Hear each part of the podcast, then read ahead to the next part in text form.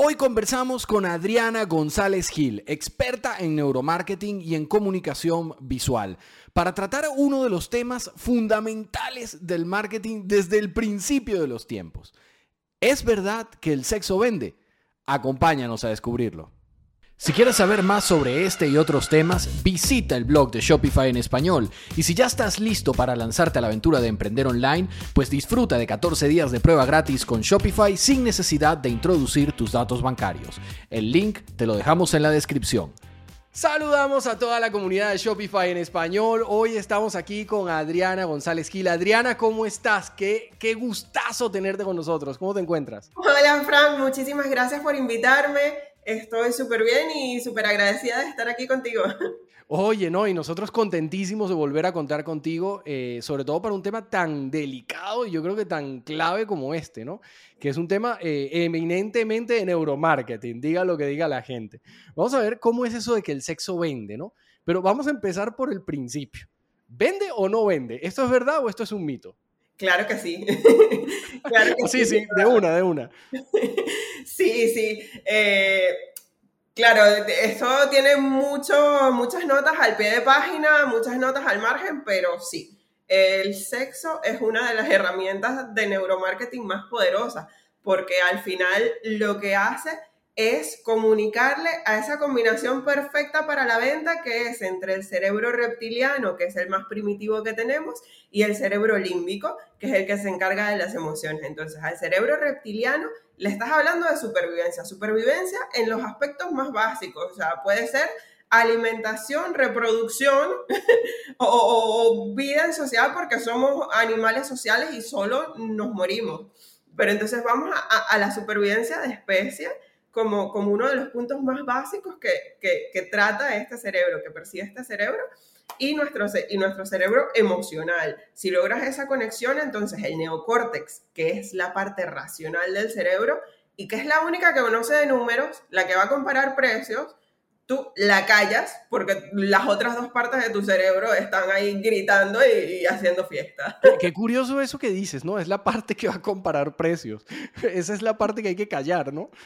Claro, claro. Eh, realmente, lo, si tú hablas racionalmente con el cerebro de tu cliente, de tu consumidor, lo más racional que tiene él es el precio. O sea, ya cuando evolucionamos como humanos, aparte del lenguaje eh, y el razonamiento complicado, o sea, el número, la matemática, el, y ese cerebro va a enlazarse con el reptiliano, porque el reptiliano siempre está liderando la conversación, siempre estará tratando de que tú sobrevivas. Pero cuando el reptiliano habla con el neocórtex, dice, tenemos dinero para mañana comprar alimentos, tenemos para pagar la renta, no sabemos si viene otra crisis mundial, tal vez viene otro virus, vamos a comparar precios para ahorrar. Entonces tú quieres que la conversación sea entre, entre el emocional, el que tampoco conoce de números, que es el límbico, y, y el reptiliano. Oye, y cuando, cuando la gente hace eh, marketing o cuando los, los expertos en marketing eh, hacen campañas basadas en el sexo, ¿no? Como herramienta de ventas o en el erotismo, inclusive. No necesariamente tiene por qué ser tan, tan, tan, tan bestia la cosa, ¿no? Puede ser un poquito más sutil, más velado. Eh, esas campañas las hacen con, toda, con todo el conocimiento de causa de lo que están haciendo, ¿no? Esto no es, no es que es accidental, aquí hay años y años de estudios detrás. Sí, sí, claro que sí. Bueno, los que lo hacen bien lo hacen con conocimiento. También hay mucha gente que agarra tips and tricks y, que han escuchado que el sexo vende y entonces lo hacen de forma ciega y tal vez cometen errores. Tal vez lo hacen a lo bestia, tal vez no ligan esa emoción con la identidad de su marca. En realidad, sea, sea el sexo o sea cualquier otra cosa que tú quieras hacer para conectar esas dos partes del cerebro de la que hablamos, la emocional y la reptiliana, puede ser el miedo. El miedo vende como loco, igual que el sexo. Eh, o, cuidado si no más, o sea, tú tratas, las compañías de seguros lo hacen. Si, si tú pones en, riesgo, o sea, o pones a la persona en una situación imaginaria donde se sienta con miedo de supervivencia, pues ya está apagado el neocórtex. Bueno, en la eh, política el miedo es la herramienta número uno para vender un proyecto político, muchas veces. Claro, el neuromarketing para política es súper top, es muy interesante cómo se aplica. Oye, Adriana, eh, estos son secretos a voces, ¿no? La, mayoría de la gente del marketing sabe o por lo menos sospecha que, hay técnicas detrás de esto. Pero como tú lo decías, eh, hay que saber hacerlo y hacerlo bien. ¿Qué ejemplo pudiésemos poner, por ejemplo, de alguna empresa que tú te atrevas a decir, mira, alguna marca que sea conocida, que podamos poner como ejemplo de usar el sexo para vender productos? Claro, eh, mira, creo que si me permites, comienzo primero por cómo hacerlo mal porque en la vida creo que aprendemos mejor de los errores que de, quienes lo hacen bien. Hacerlo mal sería precisamente no ligarlo con la, con la estrategia de tu marca, no saber cuál es el zeitgeist del tiempo y no saber cuáles son las preferencias de tu público target y tratar de lanzar un Victoria's Secret ahora. O sea, Victoria's Secret se encontró en un problema muy gordo porque, claro, hace 20, 30 años vender sexo de la forma que ellos lo hacían era reventarlo. Y tanto mujeres como hombres, jóvenes, mayores, de todas las edades, decían, quiero ser como estas chicas, quiero verme como ellas, y Victoria Secret me va a hacer sentir así de sexy, o, simplemente, pues me encanta esta mujer, le voy a comprar algo de Victoria Secret a mi mujer para que se vea igual, igual de sexy, igual de, de fabulosa.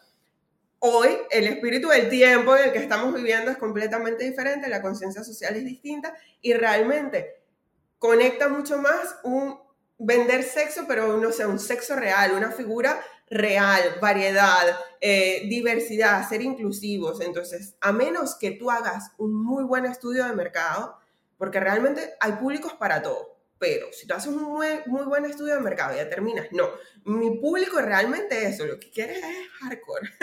Eh, entonces vamos a ir ahí de cabeza porque estás seguro de que lo haces ligas esos valores con tu marca porque tu marca es atrevida, porque tu marca es disruptiva, porque lo que sea, pues vale, con cuidado, no te lo recomiendo hacerlo ciegamente, pero puedes ir por ese camino. ¿Quién lo hace bien? Por ejemplo, eh, la marca esta de Savage by Fenty, Fenty la marca de Rihanna, la cantante. Eh, cuando lanzaron, claro, fue así como totalmente lo opuesto a Victoria's Secret. Lo hicieron en un momento donde, donde llamó mucho la atención, pero te muestran cuerpos de absolutamente todos los tamaños, también incluyen muchos hombres. Te metes en la página web de ellos, incluyen tanto cuerpo femenino como masculino. Que ahí, vamos, vamos, vamos a ir a eso un poquito más adelante porque estamos en una sociedad que, que parece como que se ha parcializado hacia el ideal del cuerpo femenino, ¿no? Es decir, eh, eso, eso antiguamente que se hacía en la antigua Grecia, donde casi todas las esculturas eran de hombre, eso ha desaparecido un poco, ¿no? Ahora, ahora el ideal de sexo, el ideal de, de belleza es el cuerpo de la mujer, no del hombre. Es raro ver que las firmas usen eh, modelos masculinos, a menos que sea algo de, por ejemplo, Cristiano Ronaldo con sus, con sus bragas, ¿no? Con sus interiores y sus, cosas, ¿no? Sí, sí, es que como sociedad eso, estamos mucho más entrenados a estar expuestos al cuerpo femenino y a apreciarlo, a apreciar la belleza del cuerpo femenino. De hecho, es mucho más fácil para una mujer ser expuesta a una publicidad con un cuerpo femenino semidesnudo y apreciarla, incluso conectar con la marca. Realmente eso, el hombre al que le sale otro hombre desnudo mira para otro sitio, pero es que no sucede desde pequeño, o sea, desde que estás en el cole con tus amigas, que empiezas a, a, desarrollar tus instintos, normalmente una mujer le pregunta a sus amigas cómo se ve, cómo me queda esto, cómo se me ve el culo con esto, pero, pero un hombre le preguntas cómo me veo con esto y tus amigos te van a responder gordo, te ves horrible. Sí, lo más probable es que sí. Vamos por preguntarlo. Oye, Adriana, pero comentabas lo de Fendi y, y es súper interesante, ¿no? Porque es como que todo lo que, lo que Victoria's Secret desarrolló como estilo, que era el baremo, ¿no? Era la, el, gran, el, gran estándar de oro, ¿no? De lo que era vender con el sexo. Eh, se, se, fue al garete. Ahora apareció esta propuesta de, de esta gente que además es como más consona con los tiempos que estamos viviendo y está demostrando que ya no puede seguir vendiendo lencería como lo vendía Victoria's Secret, ¿no? Claro, y aparte es un muy buen trabajo de marca porque va muy ligado a la marca personal de Rihanna también. Ella, eso, siempre ha sido muy abogada de los derechos de las mujeres, de la igualdad, de los cuerpos, de todos somos válidos, de todos somos, todos podemos ser sexy. Entonces ya tú conociéndola como artista, como persona que es, de repente lanza una marca y es natural que haga eso la marca. Y claro, desde el inicio se concibe así, como, como esta clase de, propuesta, y te parece súper natural. Y claro, aparte de que es algo diferente, ya tal vez hoy en día no es tan diferente, creo que ya más marcas de bañadores, de ropa. se han ido sumando a eso, ¿no? Lo hacen, sí, pero estos fueron de los primeros, entonces realmente, claro, el golpea primero, golpea dos veces. Ellos lo hicieron muy, muy bien y, hay muchas marcas todavía haciéndolo bien. Oye, Adriana, estamos hablando de bañadores, estamos hablando de moda, estamos hablando de ropa, ¿no? Que se pone en el cuerpo. Es fácil imaginarse el sexo vendiendo ese tipo de productos, pero se puede usar para vender más cosas. ¿Qué no se puede y qué sí se puede vender con sexo? Mientras esté ligado a los valores de tu marca, yo creo que es importante que sea la marca que sea, sea lo que vendas, definas cuál es la personalidad, cuál es el lenguaje, el tono que va a utilizar tu marca, cuáles son los recursos gráficos, el estilo visual de la marca.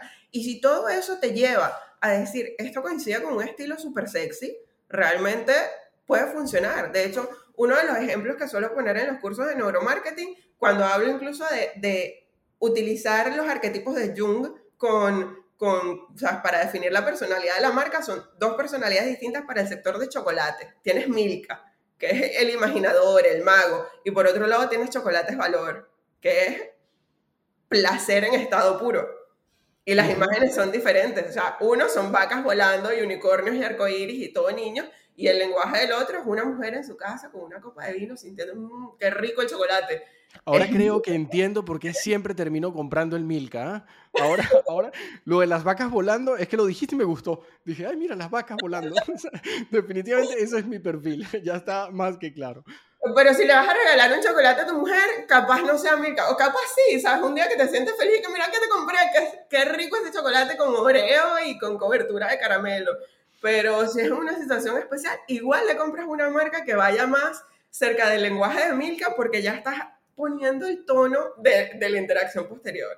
Oye, fíjate, inclusive, inclusive para, para, los alimentos, ¿no? Entonces se puede utilizar también el sexo como, como reclamo de venta. Claro, claro, y para las bebidas se, se utiliza muchísimo. no importa si eres bebida deportiva, bueno, de bebida deportiva, evidentemente los cuerpos espectaculares además están justificados eh, en, en, ese, en ese aspecto pero para aguas, para refrescos y bueno, sobre todo para bebidas alcohólicas también te meten mucho en, en, en, una situación aspiracional de qué te gustaría estar haciendo, qué es la clase de vida que quieres estar viviendo y evidentemente el sexo está ahí. Así sea sugerido de una forma de algunos que lo hacen mucho más evidente que otros, pero está ahí. Adriana, eh, esto funciona igual con hombres que con mujeres. Ya, ya me diste parcialmente la respuesta, pero vamos, vamos a aclararlo para que quede, cristalinamente claro. ¿El sexo vende igual para un hombre que para una mujer? Sí, claro que sí. Lo que pasa es que somos seres diferentes. Entonces siempre tienes que, que, que filtrar el modo de hacer publicidad dependiendo de tu audiencia. Si tu audiencia es masculina o femenina, le vas a hablar en lenguajes diferentes. Hay formas de llegarles a ambos, pero si eres predominantemente uno u otro, tienes que adaptar tus acciones. ¿Tú le recomendarías a cualquiera que empezara a intentar técnicas de, de, este tipo sin hacer un estudio o es obligatorio que primero tengan bien claro quién es el buyer persona y cómo es su público, cómo es su target? Claro, claro. Eh, es, es, totalmente necesario para intentar esto, para intentar cualquier cosa. O sea, yo no le recomendaría a nadie ni siquiera que, que hiciera su logo. Mm, o sea, aquí no hay ensayo y error, eso no funciona. No, no. Eh, tal vez funcione si tienes suerte, pero yo creo que si estás invirtiendo dinero en un negocio, quieres que detrás tuyo esté apoyándote algo más que suerte. O sea, que, que, que haya algo que, que, te garantice un poquito el éxito. Siempre va a haber muchos factores externos, pero te estás blindando cuando conoces realmente, cuando haces ese, ese estudio de mercado, ves que tu, que tu producto es algo necesario, que, que eso, que defines tu, tu, marca, el lenguaje, los elementos, todo, el, defines incluso el por qué, porque ahora eh, muchas marcas están acostumbradas a comunicar el qué, qué, qué, y cuando yo digo, pues yo vendo una botella de agua, entonces tú piensas en mil botellas de agua distintas. Es la conversación del neocórtex con el reptiliano diciendo, eh, precio, si es muy cara la botella de agua, no voy a comprar y no voy a seguir al día siguiente, eh, ¿sabes? Porque, porque necesito sobrevivir, porque necesito pagar alquiler, porque necesito prepararme para una futura crisis. Pero, pero si, si lo haces pensando, entonces puedes tener ideas geniales como lo de las botellitas de agua con, lo, con las imágenes de los superhéroes o de Elsa eh, que, empezaron a sacar todas las marcas. Si tienes hijos, ¿sabes? Es una cosa súper emocional. Callaste al, al neocórtex, evidentemente no vas a poner una imagen sugerente sexual en una botella de agua, es un producto un poco más delicado, o tal vez hay botellas de agua que cuestan miles de euros porque tienen cristales de Swarovski, pero no las encuentras en el automercado. Ahí viene, ahí viene, diste, diste creo que en el clavo de algo que te íbamos a preguntar también. Dijiste, no vas a poner una botella, una figura femenina o una figura sugerente en una botella de agua. Eh, hay cosas que éticamente no está bien. Hay un límite donde nosotros digamos, pues mira, unos pañales no se pueden vender, por ejemplo, haciendo uso abusivo del sexo, ¿no? Bueno, yo creo realmente, y es una opinión súper personal, que la línea está en los productos infantiles o en los productos que pueden utilizar imágenes de personas no mayores de edad o que parezcan de personas no mayores de edad. Esto te digo es una opinión porque hay muchas marcas que lo hacen. O sea, de hecho, ahora podemos ver no solo en marcas de ropa, sino en cualquier clase de productos que pueden ser utilizados para adolescentes, una imagen hipersexualizada de los usuarios que pueden incluir público menor de edad. Entonces, para mí, ese, ese es el límite, pero es un límite muy personal que yo pongo y que, y que pues, quiero compartirlo, pero... No, y que estamos, estamos muy de acuerdo contigo, porque el límite hay que ponerlo en algún lado, si no se nos descoca la cosa, ¿no? Se nos va de control completamente. Oye, Adriana, esto está genial, estamos aprendiendo muchísimo, pero para un emprendedor, para una persona que esté en su casa, que esté luchando por hacer crecer su proyecto, su e-commerce, eh, esto es posible, es posible utilizar técnicas de estas y, y por dónde debe empezar. ¿Cuáles serían como los tres primeros pasos que un emprendedor debe hacer para, para utilizar el poder del sexo para aumentar las ventas de su e-commerce? Bueno, creo que el primer paso sería utilizar, por ejemplo, una herramienta como el Círculo de Oro de Simon Sinek y definir el por qué estás haciendo lo que estás haciendo. Si tu por qué va de creo que puedo hacer a la gente sentirse mejor, creo que, que puedo mejorar la imagen de, de, una persona o si de algún modo el por qué y el lenguaje que utilizas para comunicar eso porque puedo utilizar el sexo de una manera que se entienda como parte eh, de tu marca y no como una estrategia publicitaria vacía, porque ya estamos muy resistentes a utilizar las mismas clases de estímulos una y otra vez. Entonces, si parece algo honesto, utilízalo. Ese sería el primer paso. Y luego, eh, por supuesto, trata de observar, trata de imitar, trata de escuchar a tu, a tu audiencia y te recomendaría que, que estudiaras un poquito más neuromarketing, eh, cosas como eh, eso, cuando estás vendiendo una bebida y vas a poner en publicidad a alguien bebiendo,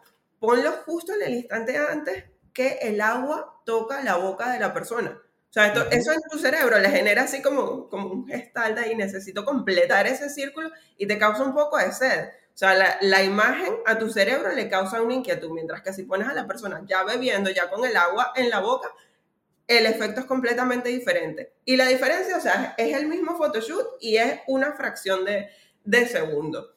Y, y, por supuesto, eh, al final eso, como sea que vayas a utilizar el sexo, hazlo de forma honesta, bueno, que se sienta honesta eh, y viendo que realmente reflejes a tu audiencia y si no vas a reflejar a tu audiencia, tal vez quieres ser algo aspiracional. Entonces conviértete en lo que tu audiencia aspira. Un ejemplo es una marca de zapatos aquí en la provincia que una vez me, me, me comentaron que su marca de zapatos pone chicas de 25 años. ¿Por qué? Porque le venden tanto a la de 15 como a la de 35 y a la de 45. Pero la de 15 quiere tener 25 y la de 35 quiere volver a tener 25. Claro, claro. Es lo que aspiran ser y esa es la imagen que reflejan. Genial. Oye, Adriana, estamos ya cerca del final de este episodio, pero no queremos que te nos escapes sin darnos un consejo. Si tú tuvieses que darle un único consejo a los emprendedores que te están escuchando, sobre cómo utilizar el sexo de manera ética, de manera efectiva y, eficiente, además, ¿no? Porque si no, ¿para qué, no? Al final queremos que esto funcione. ¿Cuál sería tu super consejo? Uh, mi super consejo sería, sé fiel a tu marca, sé fiel a por qué estás haciendo lo que estás haciendo y qué crees que puedes lograr. Sé fiel a tus clientes, sé fiel a tu audiencia y, eso, no los trates como tontos. las estrategias que, son eso, simplemente una estrategia prefabricada. Las historias prefabricadas ya cansan. Al final, utilizar el sexo por utilizarlo, te quedas con la imagen, porque siempre va a llamar la atención. pero te puedes quedar con la imagen de la modelo. Sucede mucho incluso con cuando utilizas influencers o personas de, famosas. Eh, pasó hace años con, con una marca de, de, cruceros que analizamos cuando trabajaba haciendo investigación en la, en la universidad. Pasamos por varios usuarios una, un anuncio de, de la marca de cruceros y salía Shakira espectacular en el medio. Realmente están utilizando el sexo eh, directamente y de frente. Pero la gente, luego de ver distintos anuncios, le preguntabas qué anuncio recordaban y decían el de Shakira. Vale, ¿de qué era? Pues si te decían que de cruceros ya habías logrado algo, pero luego qué marca de cruceros, pues puede ser Royal Caribbean, como puede ser Costa, como puede ser quien sea. No se acordaban porque estaba tan desligado y se veía tan prefabricado, tan es la misma imagen de siempre, con el mismo cuerpo de siempre, con Shakira que igual te hace pasta dental como te hace un crucero o, lo que sea, eh, y, te genera una emoción muy fuerte con ella, porque es un personaje que genera emociones fuertes a, a sus seguidores, eh, conectas con ella y te olvidas de la marca. Entonces, no te olvides de tu marca, no permitas que la gente se olvide de tu marca y que al final no estás vendiendo sexo, estás vendiendo tu producto. No pierdas eso, eso de vista. Muchas gracias por acompañarnos en Masters del e-commerce. Los esperamos en el próximo episodio. Y les recordamos que si desean conocer más información sobre el mundo del emprendimiento online y del e-commerce, pues pueden visitar el blog de Shopify en español. Y si ya están listos para lanzarse a emprender online, pues qué mejor que hacerlo de la mano de Shopify y disfrutar de 14 días de prueba gratis sin necesidad de introducir ni sus datos bancarios ni su tarjeta de crédito. Les dejamos el enlace a la prueba gratis aquí en la descripción de este episodio. Hasta la próxima.